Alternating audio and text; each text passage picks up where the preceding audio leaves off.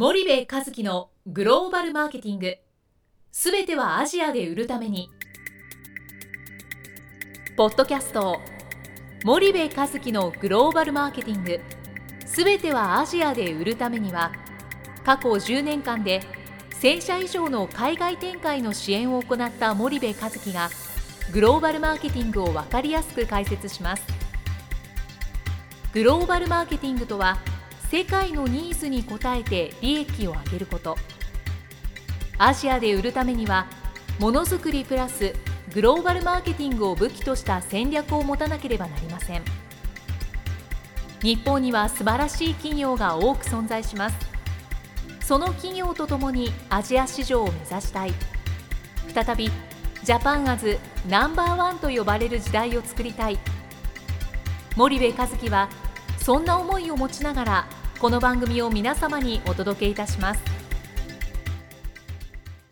こんにちはナビゲーターの東忠夫ですこんにちは森部和樹です。じゃあ森部さん引き続き ASEAN のはい。ところについてお話をしたいんですけども、はい。まあ ASEAN6 と呼ばれるインドネシア、シンガポール、タイ、フィリピン、ベトナム、マレーシアっうん。ていうところがありますとはい。で、まあ ASEAN6 をグループ A、B に分けましょうとうん。でグループ A っていうのが、まあ、シンガポール、タイ、マレーシアうん。でグループ B がインドネシア、フィリピン、ベトナムとはい。で、まあ、グループ A については前々回お話をしていてグループ B については、まあ、前回あの TT の見分け方みたいなうん。ところでうん。お話が終わっていると思うんですけども、まあ実際にうん。見分けたはいいけれども、うんまあ、分類はできましたとうん。分類ができたところでそこからどうやって戦略を立ててうん。どうやって、まあう、ん実際の売り上げうん。そして利益につなげていくかっていうところがうん。多分日本の企業が直面する課題だと思うんですが、うん。そこはどうお考えになるでしょうか、まずそのグループ B でいうところで、まあ MT はやりやらやらなくていいって言ってるんじゃなくて MT をやるのはマストですよと。はいただ当然高いリスティングフィーとかがかかってくるわけで、はいえー MT のそもそもの絶対間口数が少ないので、えーその高いリスティングフィーやらプロモーションフィーを払いながらうん MT だけやってても黒字化はしないよとう。んだから MT をやりながら同時に TT の上位レイヤーを狙わないといけないと。はいその中で地域一番店みたいなところに対して、えーまずはあ商品を置いていくっていうことをしないといけないと。うんでそうした時にそのやっぱり人口密集地には必ず TT が多いんですよ。はい。人々の生活がそこにありますからね。うん。でその地域一番店がどこかっていうのを、まあ、前回お話ししたような方法で特定をして、はい。そこの店主と個別に交渉していくんですよね。うん。でこれって、えっと大手のね、えっと MT と交渉するよりよっぽど楽なんですよ。うんうんお金かかんない、うん。えーいろんなことやるって向こうは喜ぶわけですよ。自分の店舗にパラソルを置くってウェルカムだしね、うんうん。えーキャンペーンやりたいここで試食会したい全然ウェルカムなんで、うんうん。彼らの売り上げ上がるわけじゃないですか。はい。で基本的にはそのオーナーと交渉をしてそれをディストリクトごとにやっていく。要は区ごとにやっていく、はでその展開をいかに定着させるかなんですよね。う、んうんうん。でその父ちゃん母ちゃんがやってる店なんでね、うん。彼らも気持ちですよ。うん。ですからどれだけ彼らのその心を掴んで、えーそれをやるかなんですけど「うん。はいやってね任せたからあと頼むね」じゃ絶対に続かない、うん。でそれを、えーメーカー自身がやるのか、はい。メーカーが指定しているディストリビューターと一緒にやるのか、まあ、基本的には僕はあのメーカーがちゃんとしばらくは一緒にやらないとダメだと思うんですけどね。ん。でそれを継続的にやっていくと徐々に店側が、えー自分たちでできる範囲っていうのがあるわけでね。はいはい。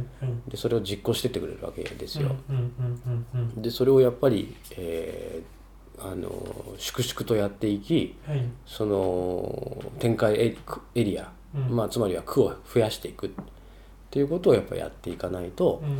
なかなか、えーえー TT に商品は置かれないですよね。上位 TT に商品は置かれないですよね。うんうんうん。で労力はかかるけどお金はかかんない、変な変な諸場代よこせとかリスティングフィーよこせとかそういうことは言わないので、はい。なるほど。そうすると、うん。まあ、具体的にそのうん。TT が判明して、うん。そういった TT の主人、まあ、ご主人というかうん。そういった社長さんたちとうん。やっていかなきゃいけないですよと。うん。ただ、まあ、それをやるのは自社でやるのか、うん。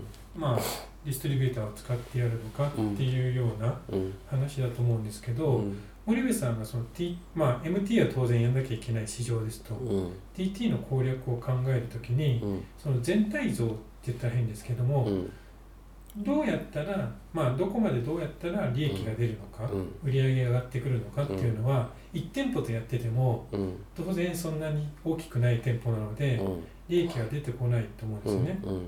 そうするとその辺がうん。なんとなくうん順々にやっていっても、うん。どこまでやったらいいのっていうのがうん。非常に多分疑問として上がってくると思うんですけど、その辺はどうお考えになりますか、まずまあ分かりやすくじゃあ食品とか菓子メーカーにした時にねはい、必ず工場があるわけじゃないですか、うん。でその工場の稼働率じゃないですか。そうですね。それがそのいわゆるブレイクイブンポイントがあって、はい、えーいどうどういうプロフィットうんうんどこまで稼働率が上がればプロフィットが出るかっていうのがあるわけですよね。はいでそうするとその工場の稼働率を上げるってことがまあ最大で唯一のミッションみたいな。はいでその稼働率が上がるってことはたくさん商品が作られるわけじゃないですか。うんそうするとそれをたくさん売る間口を見つけないといけない。はいで単純にその MT だけをターゲットとした場合にうん工場のフルキャパの稼働率のうん何パーセントがそこで占められるのかって出るわけじゃないですか、うん。例えば2割ですと。うん。そしたら残りの8割の間口を上位 TT から取ってこないといけないわけで、うんこの8割の稼働率がうん。一体その上位 TT1 店舗の1ヶ月あたりの売り上げの平均値を出した時に何店舗必要なのか、うん。まあ、つまりは何間口必要なのかうん。っていうところをベースに、え3か年計画を立ててうん。1年で何十何万間口取る。2年目でまた何万間口取るっていうことをやっていかないと、うん。その黒字レインには到達しないですよね。はいはい。ですからその逆算で僕はだいたい間口数を設定して、うん。えーじゃあ3年で、えー15万間口取りましょう20万間口取りましょうっていうことをまず大きな目標値としてはい。お客さんと一緒に設定するんですよ。はいでじゃあこの20万間口を取るためにうん。最も効率のいいやり方はどういうやり方ですか？うんっていう話になりますよね。はい。そうした時に最も人口が密集している、えー地域一番店、まあ、うんつまりは上位 TT の特定から始めて、うん。そこから徐々に下に落としていくっていうことをやるんですよね。はい。でこれがエリアが広がれば広がるほど、うん。まあ大変なわけじゃないですか。はい。ですから自分たちの現地法人と工場の位置関係から最もその人口が密集しているエリアを選んではい。そこのその地域一番店の数からその間口がさっき言った3か年の計画で足りるのか足りないのか、はい。で足りなければもっと広げていかないといけないし、うんでそれを指定しているディストリビューターと中長期のシシアシあのシアとかビジョンをシェアしながら一緒に取っていくと。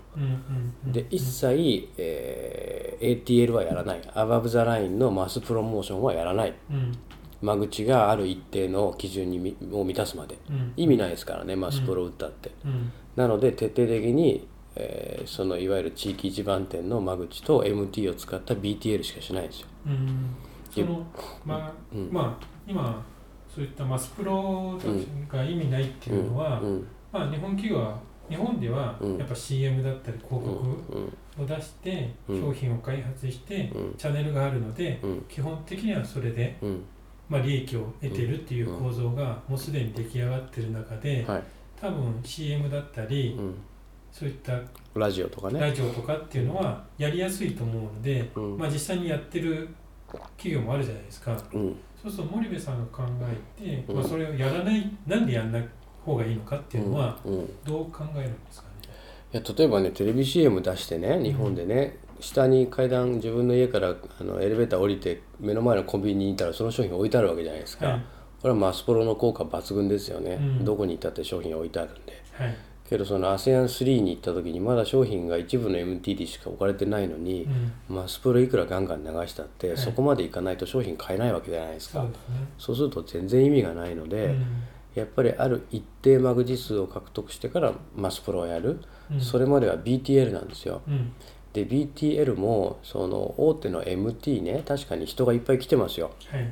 来てますけどそこで BTL やろうと思ったら、少なくとも3ヶ月前には、えーそのスーパーのあの担当者に話をつけて、はい。いろんなあの規則やあのルールや、うん。あまたフィーを払いながら、うんプロモーションをやるこれ大変なんですよね。うん。うんけど地域一番店の TT の上位 TT に対して BTL やらしてってもう即 OK なんですよ。ウェルカムなんですよ、はい。だって彼らにしてみたら店舗の売り上げをメーカーやディストリビューターが一緒に来て上げてくれるっていう話なんでね、なのであの特に、えー上位 TT での BTL、うん。ビローザラインのプロモーションを徹底的にやった方が効果は高いですよね。うん。うんでそこで商品認知をさせていくっていうことをやっぱりしていく方が、はい。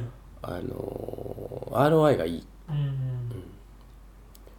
と僕は思っています。はい。っていうか先進グローバル企業みんなそうやってますからね。うんうんである一定のそのマグジ数を獲得して初めてマスプロうん。をやる。うん。で BTL と ATL のバランスを取っていくとおすごくリターンがいいわけですよ。はいはい。うんわかりました。じゃあもう少し具体的にその TT の攻略っていうのをちょっと最後にうん。全体像だけお聞きして終わりたいと思うんですけども、うん。はい。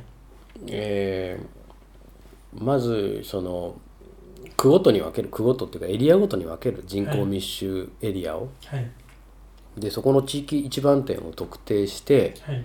えーそこから攻めていくっうんうん。ていうことをやるのが、えー一番重要。はい。でそこで同時に BTL を実施すると、うん。周りの地域2番店3番店4番店5番店みたいなところが、うんうん。取り扱いたいって言ってくるんですよ。はいはい。でそこを地域一番店経由で商品流通させたら地域一番店は、まあ、午後からディストリビューターになる可能性もはいはいはい。あるじゃないですか。うんうん。事実先進グローバル企業はそうやって地域一番店をディストリビューター化したりしてる,、うんしてるんですよね。う。んもちろんディストリビューター使ってもいいですけども、うんはい。でそんなことをしながら、えー上位 TT を攻めていってどんどんどんどん下に、えー入っていくっていうことと、あとそのエリアを横に広げていくはいはい。っていうことをやって、とにかくマグジ数を増やすと。でマグジ数が増えると工場の稼働率が上がってきます。はいで稼働率が上がると利益が出てきます。うんうんである一つのポイントに達したら今度は一気に ATL に投資をすると、はいえー収益がさらに拡大するっていう、まあ、このサイクルだと思います。わかりました。とてもわかりやすい説明ありがとうございました。はいじゃあ、あの今日はお時間が来たのでここまでにしたいと思います。はい堀口さんありがとうございました。はい、ありがとうございました。本日のポッドキャストはいかがでしたか？番組では森部一樹への質問をお待ちしておりますご質問は podcast アットマーク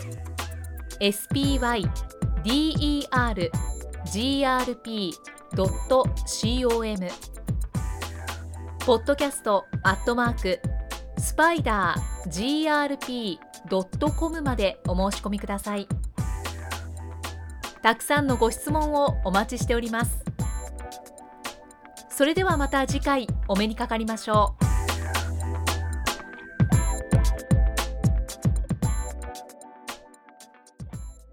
森部一樹のグローバルマーケティング。この番組はスパイダーグループの提供によりお送りしました。